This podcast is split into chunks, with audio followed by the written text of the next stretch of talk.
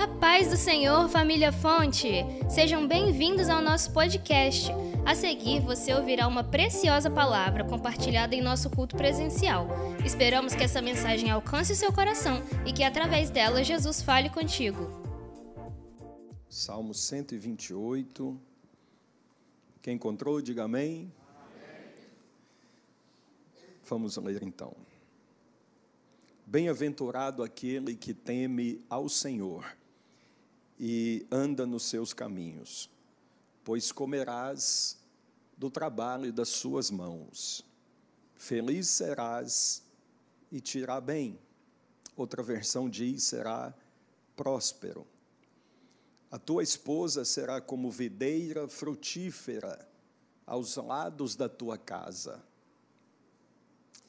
os teus filhos como plantas de oliveira à roda de sua mesa.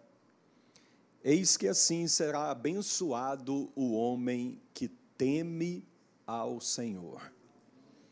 O Senhor te abençoará desde Sião, e tu verás os bens de Jerusalém em todos os dias da tua vida, e verás os filhos de teus filhos e a paz sobre Israel. Amém? Podem tomar os vossos assentos. Queridos, eu quero usar os minutos que tenho para falar um pouquinho sobre família. Quero dizer que eu fui impelido pelo Senhor a abordar esse tema.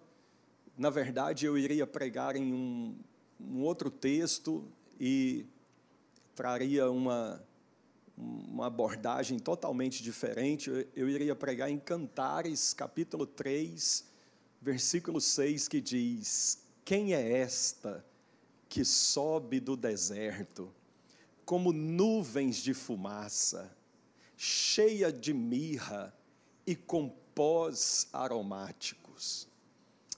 Eu iria falar sobre a igreja dos últimos dias e o seu perfil. Mas eu senti o meu coração tremer quando o Espírito de Deus me direcionou para falar sobre ah, os perigos que rondam a família.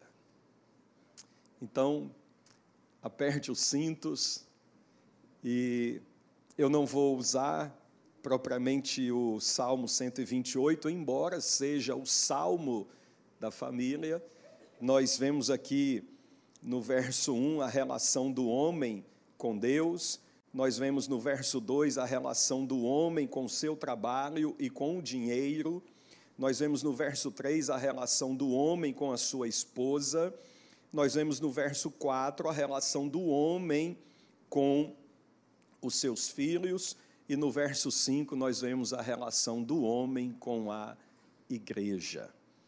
Mas fique apenas com esse vislumbre aqui do Salmo 128, e eu quero analisar com todos vocês cinco textos bíblicos, cinco passagens bíblicas, e para tanto eu vou pedir que você nos acompanhe, abrindo a sua Bíblia, assim que eu mencionar a referência.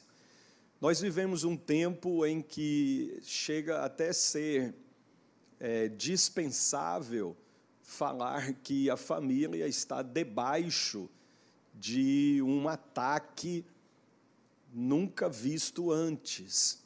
Nós percebemos que de todos os lados e de todos os modos, a família e todos os seus componentes vêm sendo atacados com as armas mais hostis que você possa imaginar, sejam armas no campo da das artes, como filmes, novelas, seriados, seja armas no campo das leis, como leis que vão diametralmente opostas ao que ensina a palavra de Deus, aos princípios da palavra de Deus, e eu não preciso nem especificar, porque todo esse debate é muito presente nos dias de hoje e tudo isso está muito fresco na nossa memória.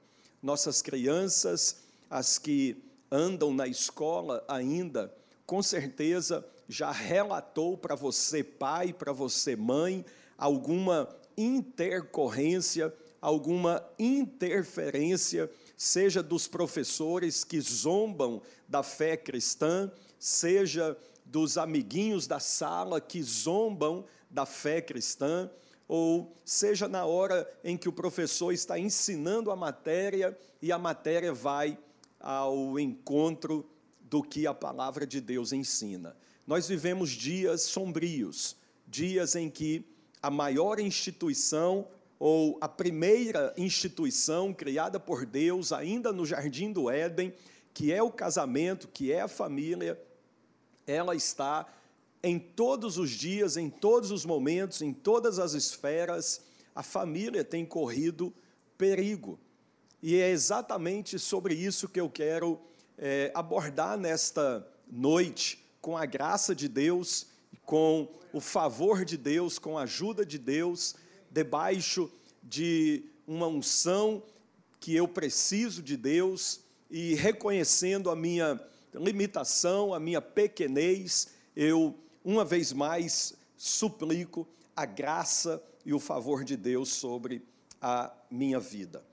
Eu fiz uma pesquisa bem rápida e qualquer pessoa pode fazer, basta você abrir o dicionário, é, não o dicionário daqueles que a gente usava, mas o dicionário mais é, digital, e você vai constatar que o número de famílias que foram dissolvidas ah, o ano passado cresceu quase 15%.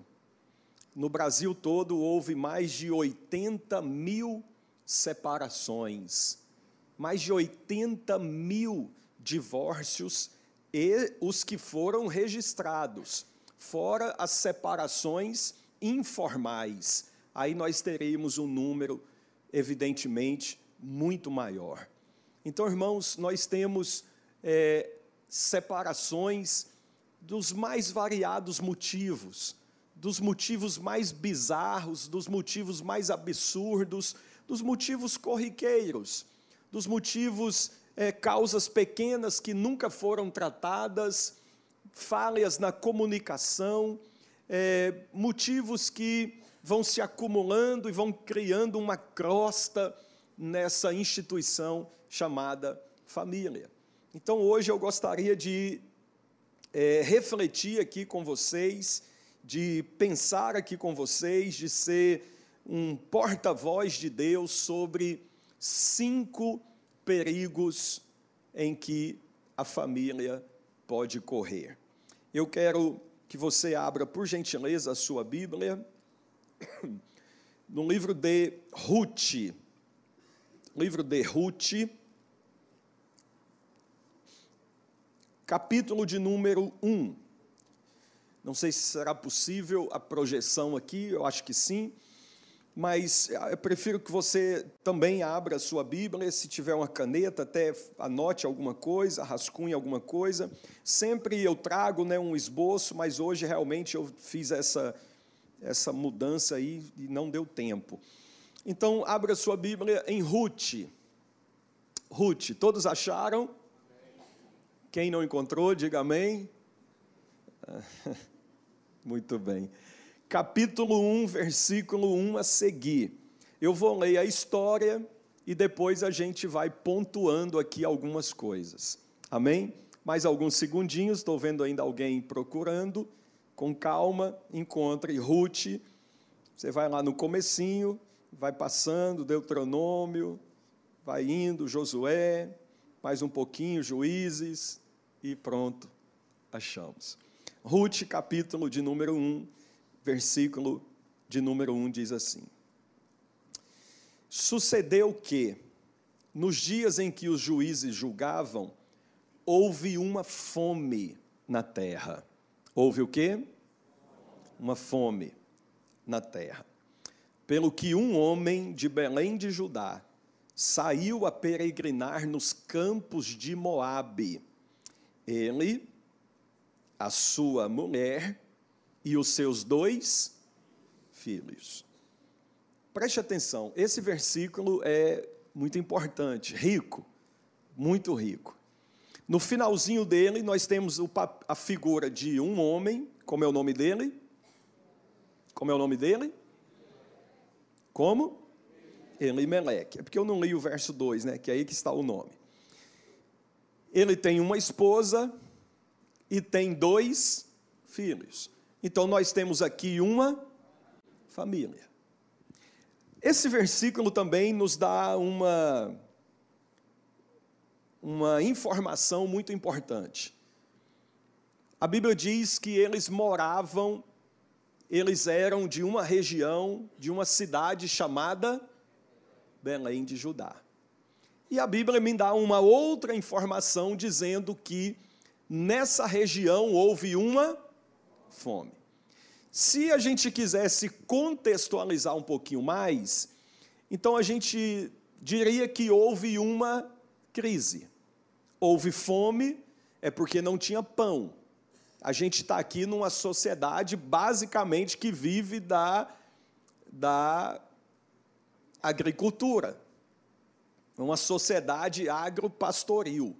Tem um gadozinho, uma ovelha, um negocinho, e tem as plantações, basicamente trigo, a cevada, etc. Então houve fome, porque não houve, a plantação não cresceu, não teve uma boa colheita, de repente não choveu, qualquer coisa assim, e se não choveu, se a plantação não cresceu, não houve uma boa colheita, não houve venda, não houve pagamento, não houve transações, não houve é, dinheiro que entrou no caixa, e a Bíblia resume dizendo que houve uma fome na terra. A fome é o último, ah, o último, o estágio da, da crise, que evidencia a crise. Então eu estou tentando montar aqui o cenário para você. Você tem um marido, uma esposa, dois filhos, e você tem eles vivendo em uma sociedade, em uma cidade que está numa crise. Não tem mais o comércio, a agricultura não prosperou, é um momento difícil. É um momento de, de decisão. Mas aqui é que eu quero olhar para um pouquinho com mais cuidado para esse texto e dizer aqui o primeiro motivo pelo qual as famílias podem estar em perigo. E eu queria que você anotasse: famílias podem estar em perigo quando o homem, o marido, toma uma decisão precipitada. Famílias estão em perigo quando o homem, quando o marido toma uma decisão precipitada. Observe é, que o cenário é de crise, é de dificuldade, e esse cenário parece muito com um que a gente viveu há poucos meses atrás.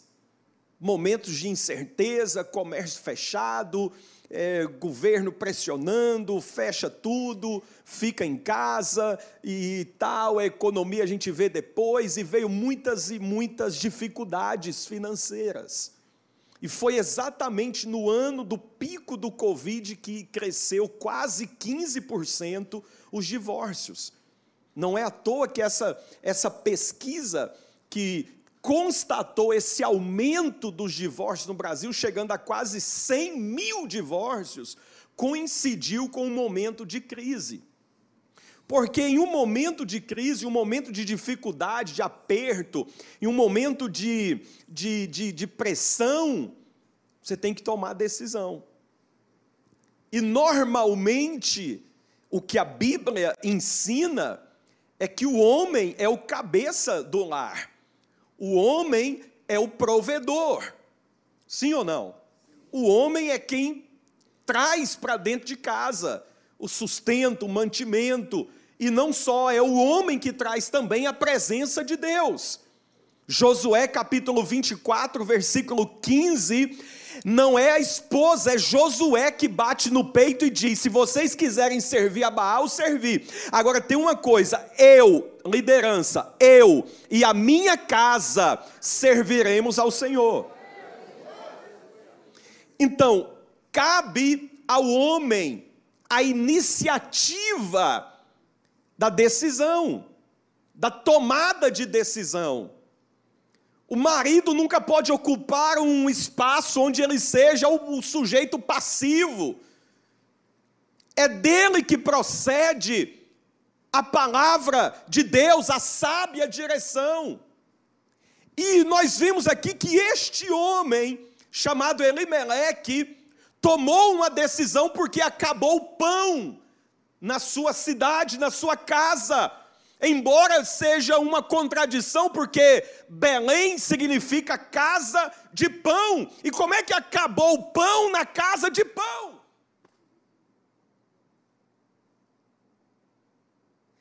E diante disso, Elimeleque disse: Vamos sair daqui. a Bíblia não diz ele orando, pastor, a Bíblia não diz ele dizendo: Vamos buscar a direção de Deus.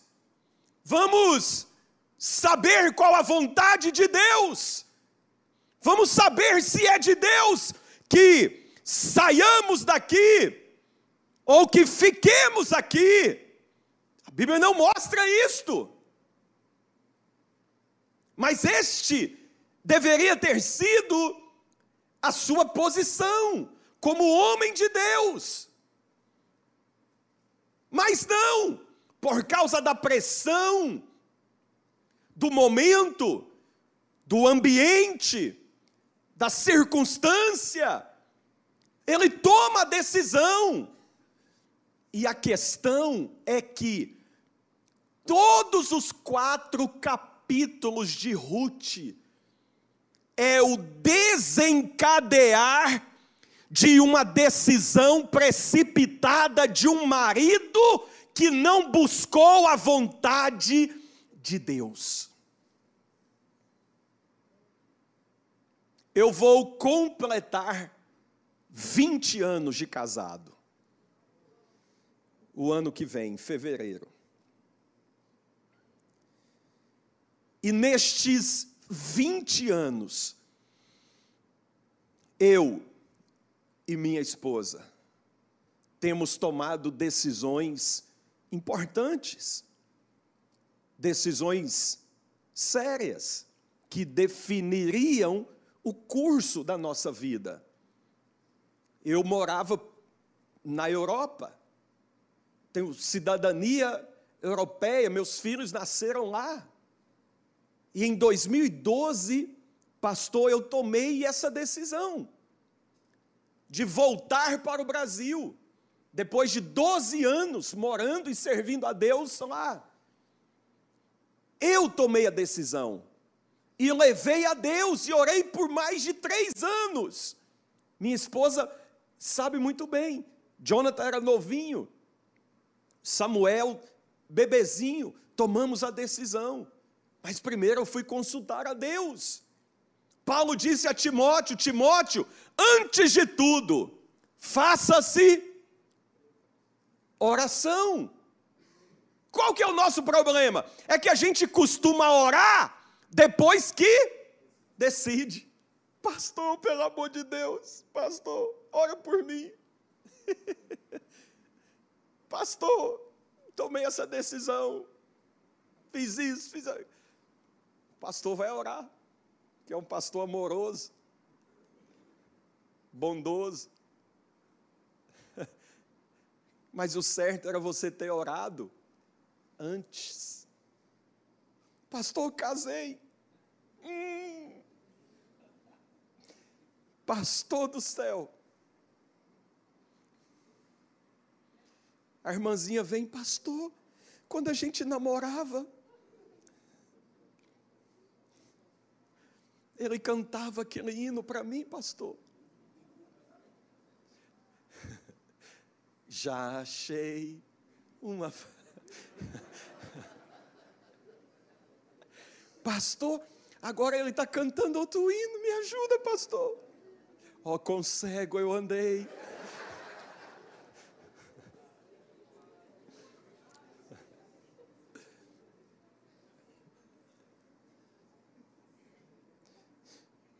Se você estiver perto de alguém, bem disfarçado, fala assim: qual hino que ele está cantando para você, irmão?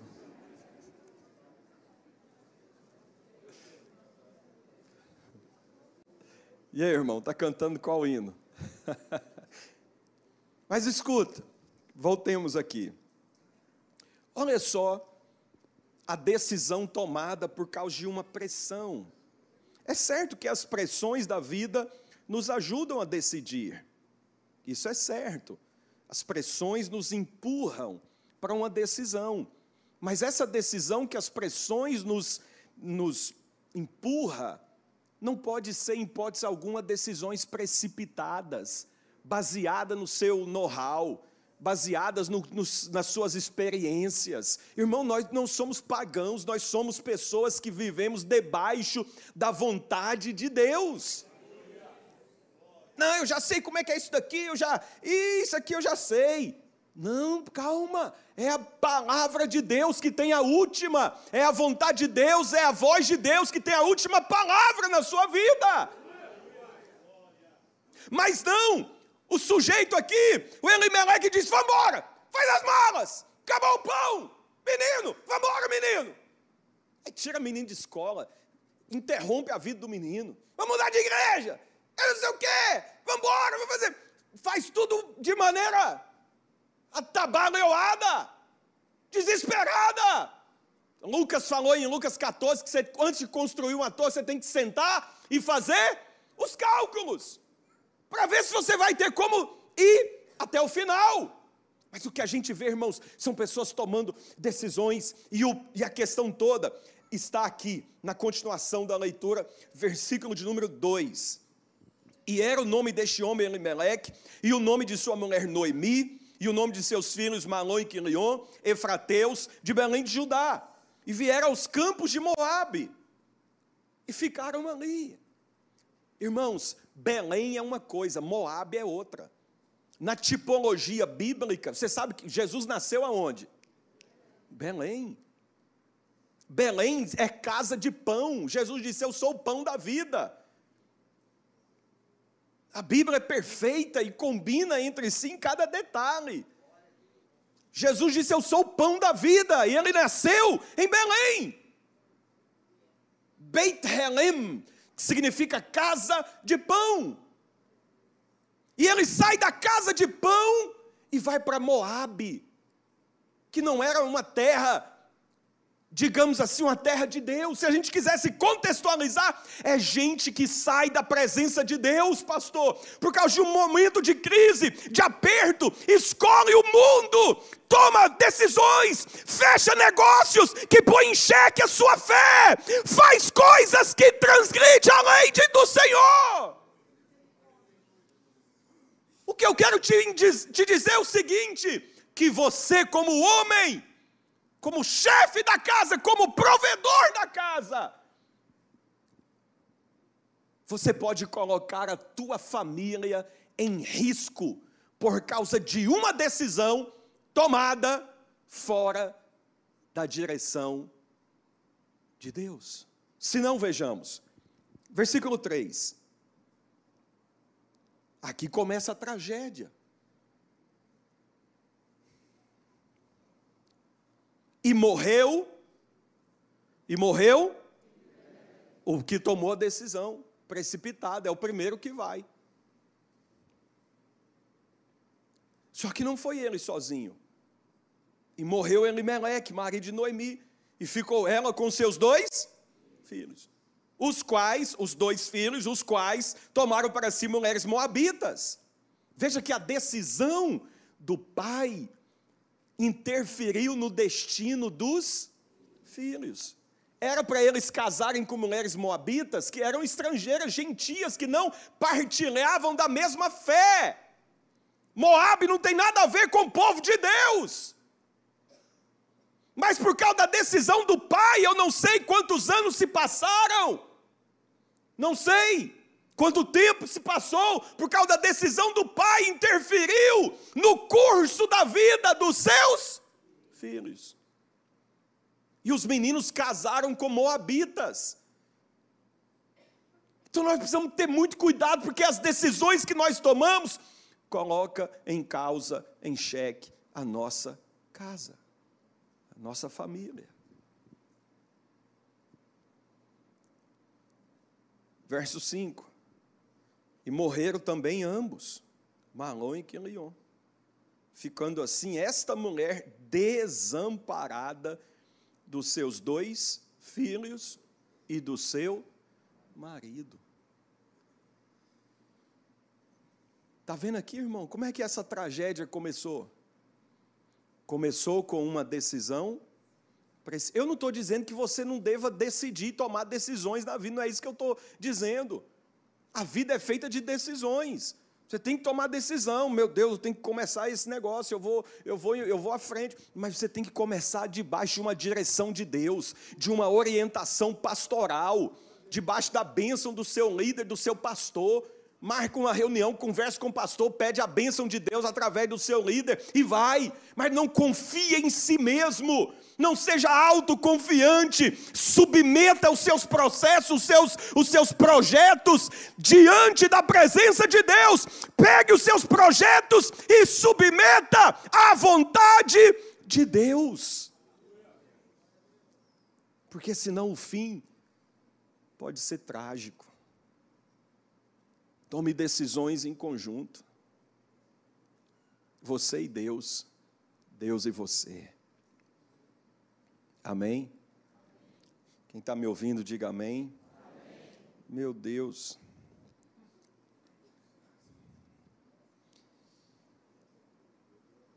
Acabou o tempo. Estamos no primeiro. Vamos sair daqui então. Vamos para o, o segundo. Segundo motivo, esse aqui, famílias estão em perigo quando os homens, o marido, toma decisões precipitadas, sem ser a vontade de Deus, sem a direção de Deus. Segundo, abra sua Bíblia em 1 Samuel, capítulo 2, versículo 12. é, 1 Samuel, capítulo 2, versículo 12. Pouquinho mais à frente só. 1 Samuel, capítulo 2, versículo 12. Quem encontrou, diga amém. Eram, porém, os filhos de Eli, filhos de Belial. Não conheciam ao Senhor. Porquanto o costume daqueles sacerdotes com o povo era que, oferecendo alguém algum sacrifício, vinha o moço do sacerdote, estando-se cozendo a carne, com um garfo de três dentes em sua mão, e dava com ele na caldeira, ou na panela, ou no caldeirão, ou na marmita. E tudo quanto o garfo tirava, o sacerdote tomava para si. Assim fazia todo Israel que ia ali a Siló. Também antes de queimarem a gordura, vinha o moço do sacerdote e dizia ao homem que sacrificava: Dá essa carne para assar ao sacerdote, porque não tomará de ti carne cozida, senão crua. Até aqui. O verso 17 ainda diz: Era, pois, muito grande o pecado destes jovens perante o Senhor, porquanto os homens desprezavam a oferta do Senhor. Segunda, segunda lição aqui. Famílias estão em perigo quando não há autoridade espiritual dentro de casa. Famílias estão em perigo quando não há autoridade espiritual dentro de casa. Nós lemos aqui um pedacinho da história. É, você já conhece essa história?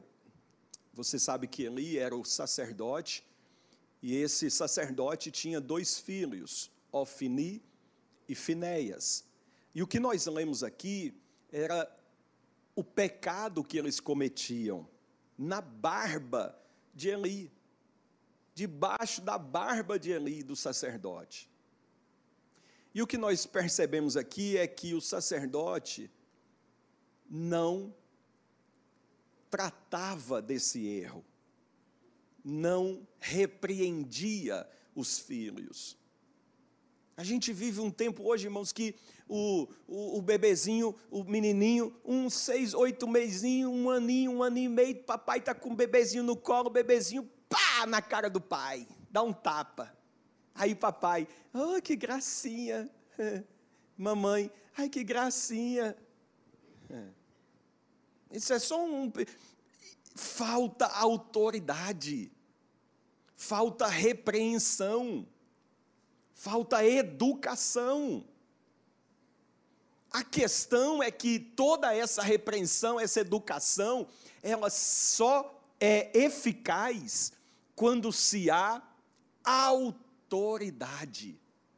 E o que seria essa autoridade? Primeiro, essa autoridade é uma investidura de Deus na sua vida. Segundo, essa autoridade é chancelada, ela é autenticada pelo exemplo. Então não, não resolve você disciplinar, corrigir, redarguir, repreender os filhos se você não tem o exemplo. E a Bíblia diz aqui que a maior autoridade de Israel, que era o sumo sacerdote, um homem chamado Eli, que morreu, que deixou a glória de Deus embora, morreu com 98 anos de idade, estava sentado numa cadeira, e quando viu que tinham roubado a arca e que os seus dois filhos tinham morrido, ele caiu, estava gordo e quebrou o pescoço e morreu. Isso fala da inatividade de um pai. Amor que é amor, não faz vistas grossas ao erro dos filhos, porque a Bíblia diz que o pai corrige o filho a quem ama. O amor que é amor de verdade não faz vistas grossas ao erro. Você não pode, como um homem de Deus, permitir que a sua filha ou que o seu filho faça coisas que não estão no encontro da palavra de Deus. É preciso ensinamento, é preciso ensinamento com amor, com a graça de Deus.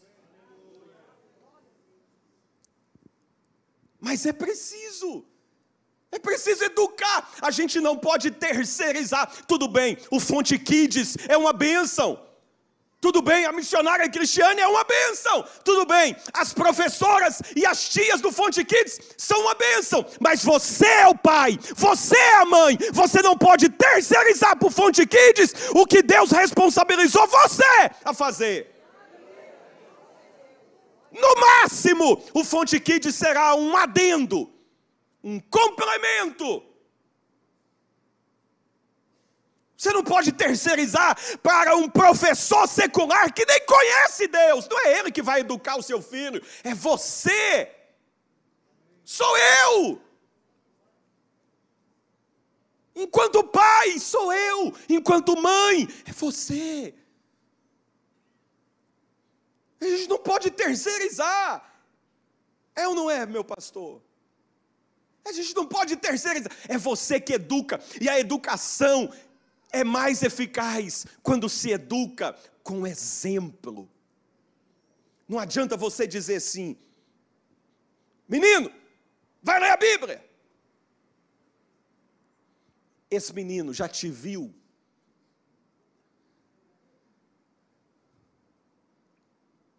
Lendo a Bíblia.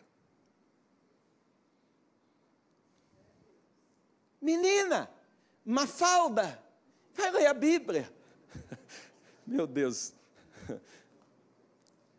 Margarida, vai ler a Bíblia.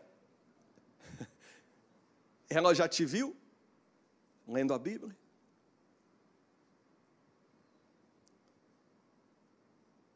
Está aqui, meu rapaz aqui. Pergunta a ele se ele já me viu lendo a Bíblia. Se ele já me viu orando. Pergunta ele como é nos dias em que eu vou pregar, como é o meu dia. Pergunta ele ou o outro. Já dizia uma frase, né, não sei de quem é, não sei quem disse, mas a frase diz que as palavras convencem, mas o exemplo arrasta. Ou é o contrário, não sei. Acho que é isso mesmo. O sacerdote Eli perdeu a sua casa, perdeu a sua família. Famílias estão em perigo quando não há autoridade. Meu amigo, gente boa, pai, minha irmã, serva de Deus, serva do Deus Altíssimo. Você precisa botar os olhos no que os seus filhos estão assistindo.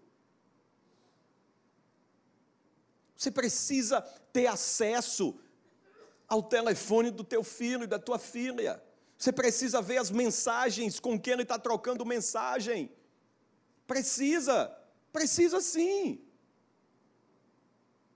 Precisa ter esse, essa autoridade. Famílias estão em perigo quando não há autoridade espiritual dentro do lar. A Bíblia diz em Deuteronômio capítulo 7, Deus diz assim: Não meterás, pois, coisa alguma abominável dentro da tua casa, de todo a detestarás. E quantas coisas abomináveis! Irmãos, a gente vê, por certo, o senhor, pastor, eu atendi alguns, menos, mas por certo o senhor já ouviu alguém, uma mãe ou um pai, dizer assim para o senhor: Pastor, eu perdi o meu filho na faculdade. Ah, pastor, eu perdi o meu, minha filha na, na escola. Perdi o meu filho na, no intercâmbio que foi fazer. Foi não. Você perdeu o seu filho dentro de casa. Quando ele, quando ele consumou, quando ele se afastou de vez no intercâmbio, na faculdade, na universidade, no trabalho, seja onde for, você já tinha perdido ele há muito tempo dentro de casa. Quando você não policiou, quando você deixou muito solto, quando você achou que os seus filhos eram imunes às investidas de Satanás. Não são. Nós precisamos abrir os nossos olhos. Estou falando de um sacerdote que perdeu seus dois filhos. O povo vinha trazer a oferta, o gado, e oferecia um animalzinho lá, oferecia, e tinha a parte que era do sacerdote. Só que o, o, sacerdote não podia comer enquanto não queimasse a gordura. Os meninos nem esperavam queimar a gordura, já pegava logo o pedaço e já iam comer. Fora o que eles faziam nas escadarias do templo, que está relatado aqui mais para frente, que eu não vou ler por causa do tempo. Famílias estão em perigo quando não há autoridade dentro de casa. Terceiro, vamos rapidinho, eu não vou, eu vou só deixar para vocês. É, famílias estão em perigo quando não há autoridade dentro de casa. Terceiro, abra sua Bíblia um pouquinho mais à frente, segundo o livro dos Reis, capítulo de número 4. Segundo o livro dos Reis, capítulo de número 4, versículo 1.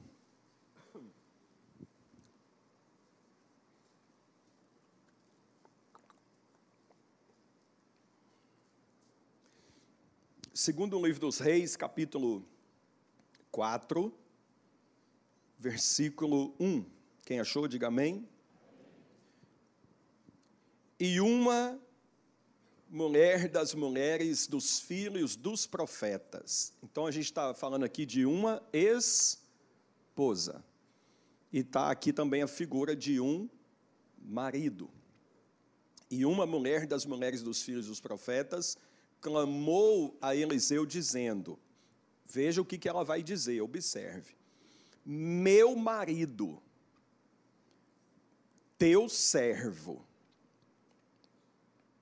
morreu, e tu sabes que o teu servo temia ao Senhor. Esse cabra é bom ou não? É bom demais. É um servo e é temente a Deus. É um, um obreiro e tanto. É um obreiro que se destacava. E tu sabes que o teu servo temia ao Senhor. E veio o credor.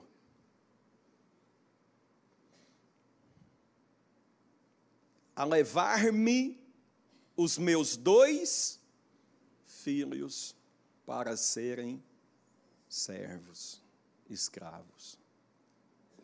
Esse irmão aqui era bom, era um servo de Deus, era um servo do profeta, era um homem que ajudava, mas ele foi um homem que colocou a família em perigo, porque, como homem, ele não tinha responsabilidade financeira. Ele morreu e deixou a esposa endividada. Famílias estão em perigo quando não há responsabilidade financeira. Quando a esposa quer gastar mais do que o marido ganha. Porque tem mulher, irmãos, que é uma bênção de cabeça para baixo. É. Tem mulher que é assim, eu quero, pronto e acabou. Tem essa roupa nova, eu quero. Saiu esse sapato novo, eu também quero. Eu quero o cabelo desse jeito. Quero a unha assim. Eu quero o botox. Não é botox, tá, irmão? É botox.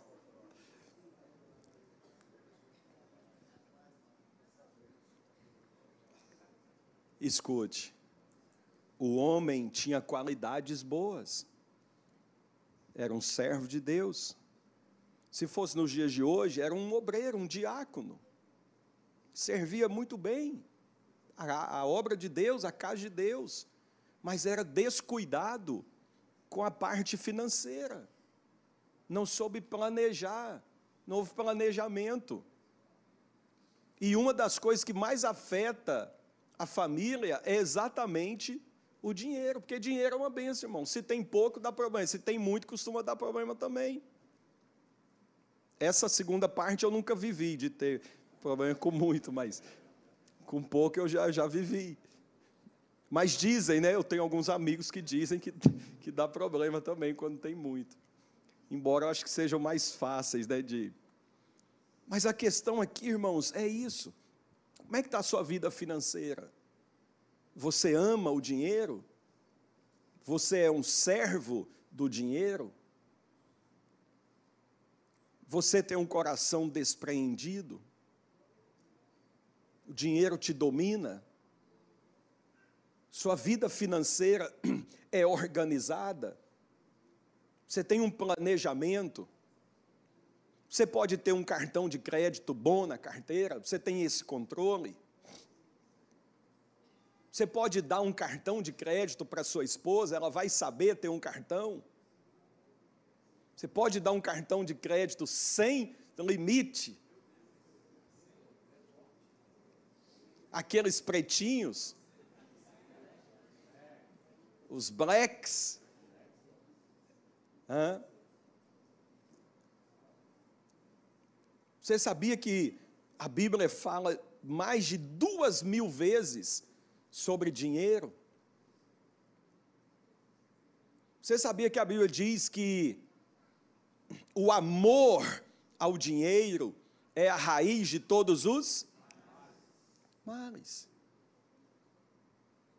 Dinheiro, irmãos, bênção, prosperidade é para ser bênção na nossa vida e não para trazer discórdia não para trazer desavenças, não para trazer brigas, confusões. Nós somos servos de Deus.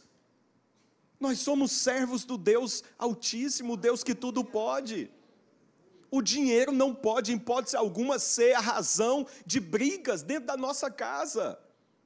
O dinheiro não pode ser o motivo, a causa de marido ficar dois, três dias sem falar com a esposa ou vice-versa. Dinheiro tem que ser bênção, irmão, para você sair no fim de semana, comer aquela pizza, engordar um quilo e meio.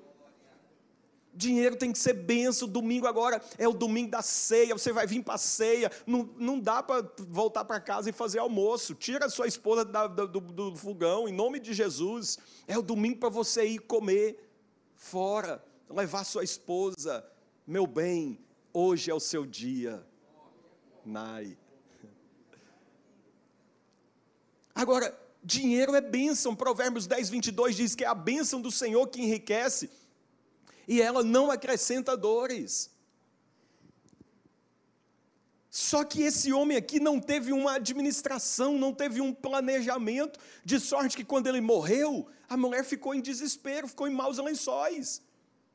Ela disse assim: ó, rapaz, Eliseu, meu marido, tu sabes, teu servo, temia a Deus, mas ó, morreu e, e o credor está na porta de casa e vai levar os dois meninos como penhor para o pagamento da dívida.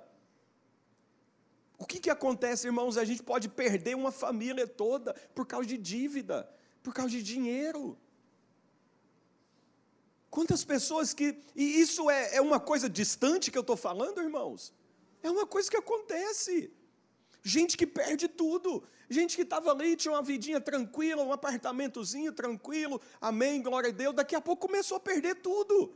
A mulher endoidou o cabeção, começou a querer sair, viajar, gastar, conhecer o mundo e tal, foi perdendo tudo. Ou eu estou falando da esposa, mas pode ser o contrário também. Não tenho preferência nenhuma do, do homem ou da mulher, tanto faz. Pode acontecer, mas acontece isso: famílias destruídas, filhos que estão agora desestabilizados por causa de falta de um planejamento financeiro. Tem gente, irmãos, que vive bem, que vive a bênção de Deus, porque é Deus que abençoa. É Deus que prospera. Tem gente que ganha um valor altíssimo, mas é como Ageu diz: recebestes, olhastes para muito e recebestes pouco semeastes muito e colhestes pouco, está lá em Ageu capítulo 1. Tem gente que ganha muito, mas é como que vai colocando como que num saquetel furado. Agora tem gente que recebe ali o pãozinho de cada dia, mas ele consagra a Deus, é fiel, vem cá, entrega o dízimo, a ofertinha está aqui, Senhor, obrigado, a oferta está aqui meu dízimo, e Deus abençoa, e Deus prospera, e Deus envia o recurso, porque é a bênção do Senhor que enriquece, não vem com ela dores.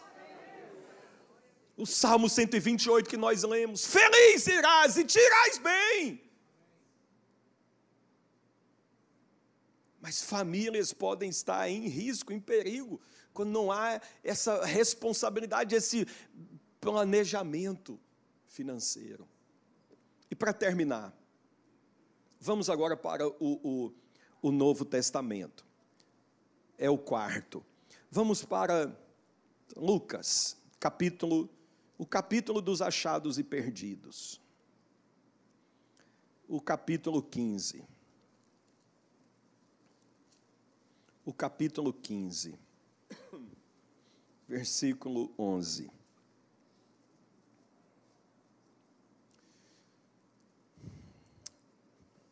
Lucas capítulo 15, uh, versículo 11. Quem encontrou, diga amém.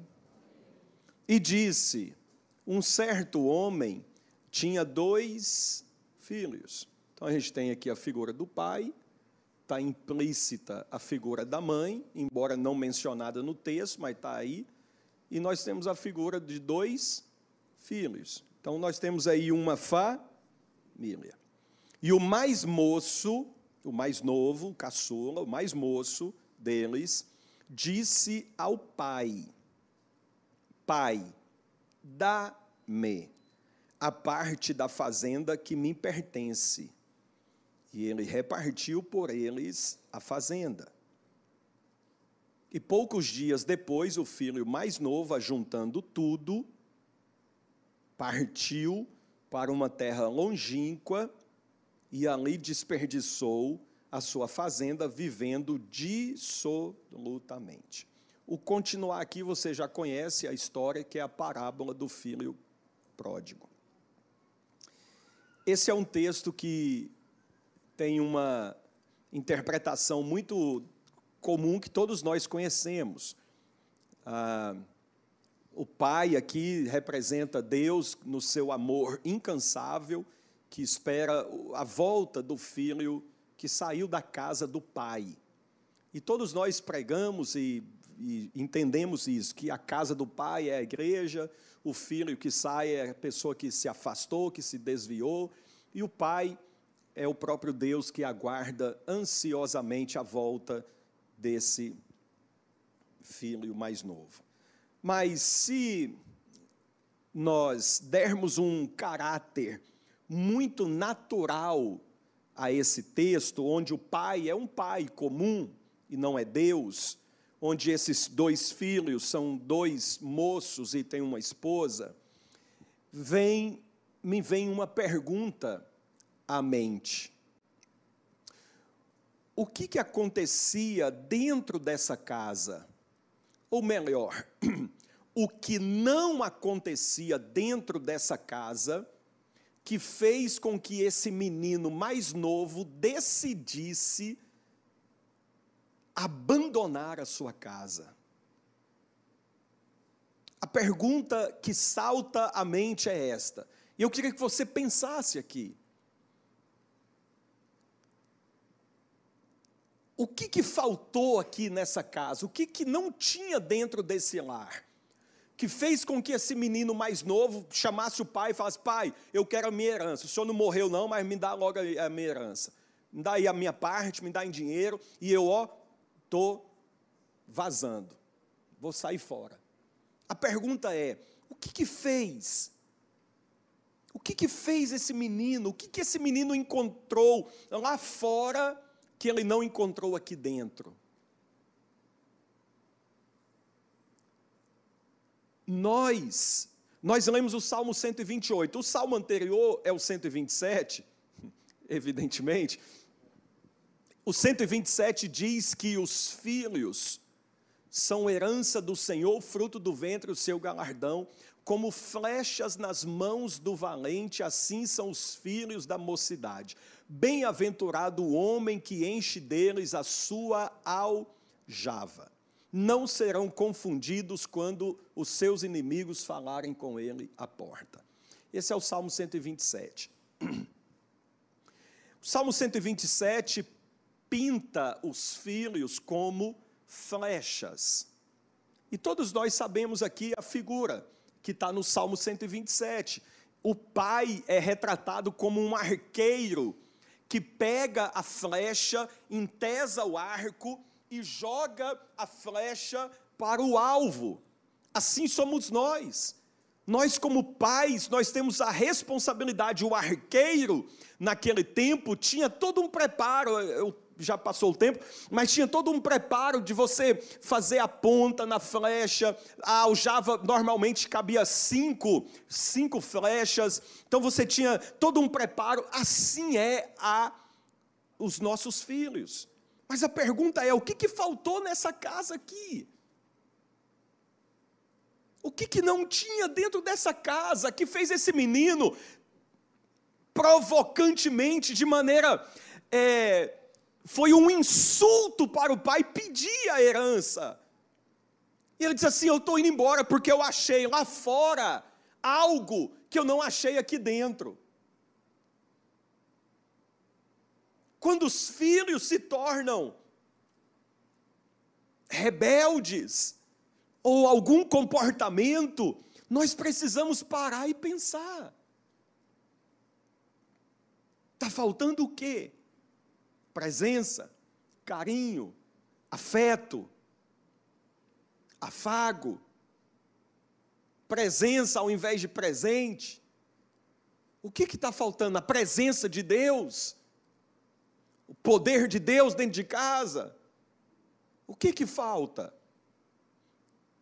Então hoje é um, é um dia de nós pensarmos, de nós olharmos para nós mesmos, enquanto maridos, enquanto esposa, enquanto filhos.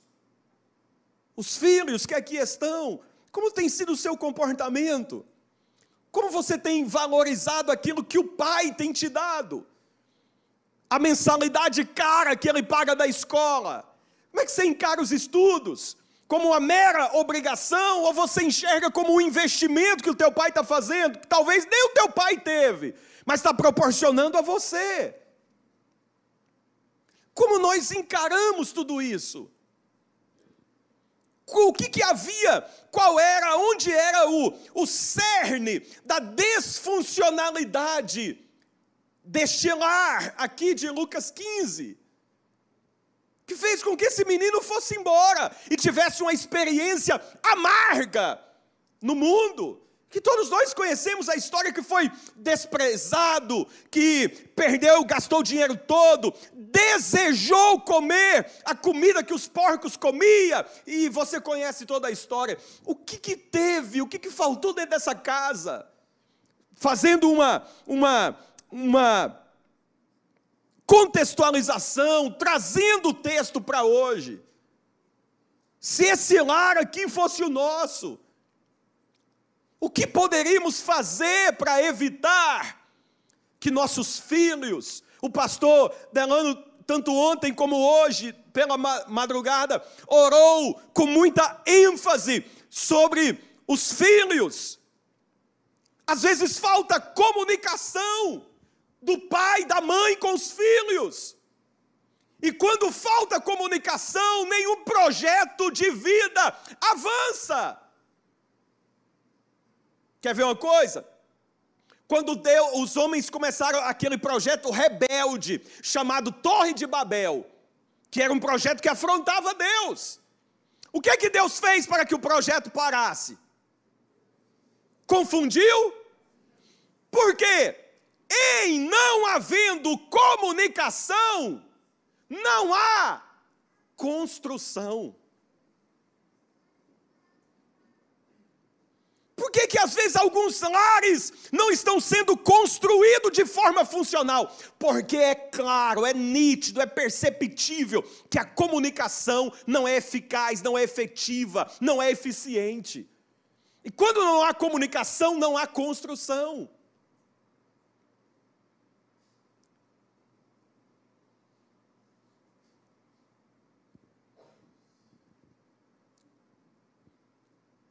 Nós vivemos uma época em que esse negócio aqui toma o tempo e tira, priva as famílias de terem uma boa comunicação. Lá em casa, está aqui Jonathan, sabe? À mesa eu não permito que se mexa no telefone.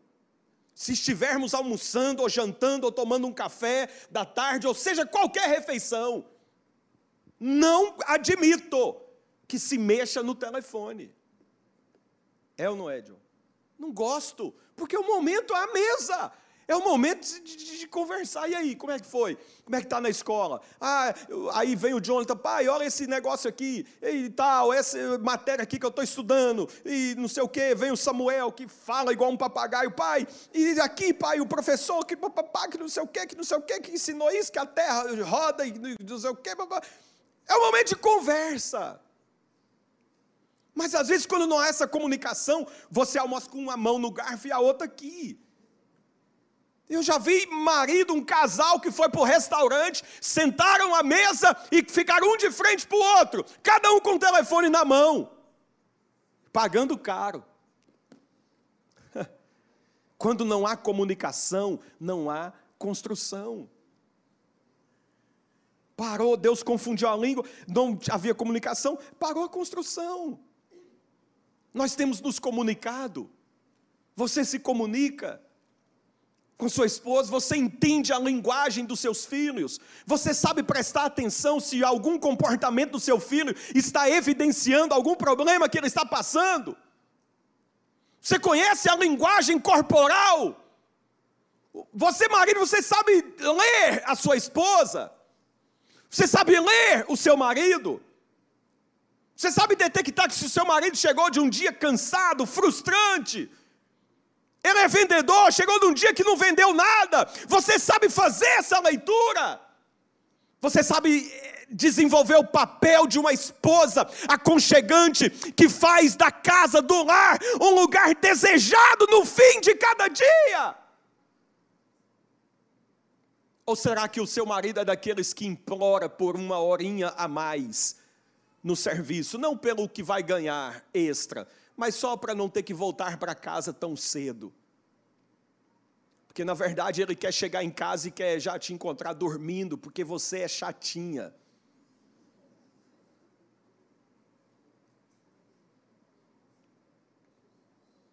Tinha o, o quinto, vamos deixar para depois. Então é assim: famílias estão em perigo. Quando não há harmonia, quando não há entrosamento, quando não há comunicação dentro de casa. Meus irmãos, e tem muitos inimigos da comunicação. Muitos. E guarde isso quando não há boa comunicação, nenhum projeto de construção avança. Pode perceber, tudo envolve comunicação. Deus criou comunicando, falando. E a figura do pai, aqui eu preciso pontuar isso, a figura do pai, ela é muito importante. Eu respeito e falo com muito temor as mães que corajosamente, que, que vitoriosamente têm criado os filhos sem a figura do pai, por um motivo qualquer. Eu, eu respeito e te admiro. Mas você que está ali, que é o marido, a esposa, o casamento certinho e tal, a figura paterna é importantíssima. Mas a gente terceiriza muito, porque por, pelos afazeres, às vezes pela agenda mais pesada que o pai tem, etc. E a gente gosta de deixar um pouco mais com a figura materna da mãe. Mas a figura paterna é tão importante que o próprio Senhor Jesus, Deus poderia ter trazido Jesus e pá, jogar Jesus na terra aqui já como homem.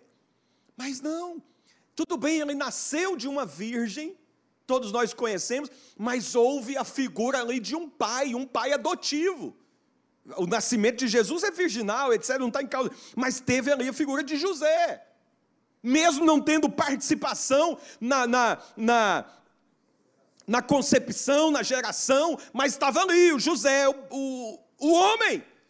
Deus fez assim, por ter uma razão porque ele quis que o seu filho, Jesus, nascesse dentro de um lar com um marido e uma esposa. Então você que tem esse privilégio, eu respeito, eu falo com muito temor, você que por uma infelicidade da vida hoje Talvez você cria o seu filho ou a sua filha sozinha ou sozinho. Eu te admiro, você tem a minha admiração e Deus é com você. Deus te dará todas as vitórias que você precisa. Mas se você, hoje, você está aqui, você é uma família, seu esposo, uma, a esposa, o marido, etc e tal, dediquemo-nos à nossa casa. E não tem como fugir, irmãos. Não tem, não tem, não tem. Quando se trata desse assunto, o negócio é mais pesado para o homem. Não tem como. Se você quiser olhar isso na Bíblia, você vai ver que a responsabilidade pesa mais sobre o homem. 1 Pedro capítulo 3, versículo 7 diz assim: Vós maridos, Coabitai com vossas esposas com entendimento, dando a elas honra, como vaso mais fraco, para que não sejam impedidas as vossas orações. É que não dá mais tempo, mas esse negócio é tão sério que se nós, enquanto homens, enquanto maridos, se a gente não tiver o domínio, a liderança espiritual da nossa casa, nem oração nossa sobe. Evidentemente que a mulher, como sábia, a esposa sábia, vai facilitar essa liderança do marido. Mas a Bíblia trata com o homem. Eu já citei Josué 24, 15. Foi o homem, foi Josué que disse: Eu e a minha casa serviremos ao Senhor. É liderança. Que o Senhor nos ajude, que o Senhor nos abençoe. Vamos ficar de pé. Obrigada por ficar conosco até aqui. Compartilhe esse podcast para que assim mais pessoas sejam alcançadas pelo amor de Jesus. Não deixe de nos acompanhar pelas redes sociais através dos links abaixo. Até a próxima!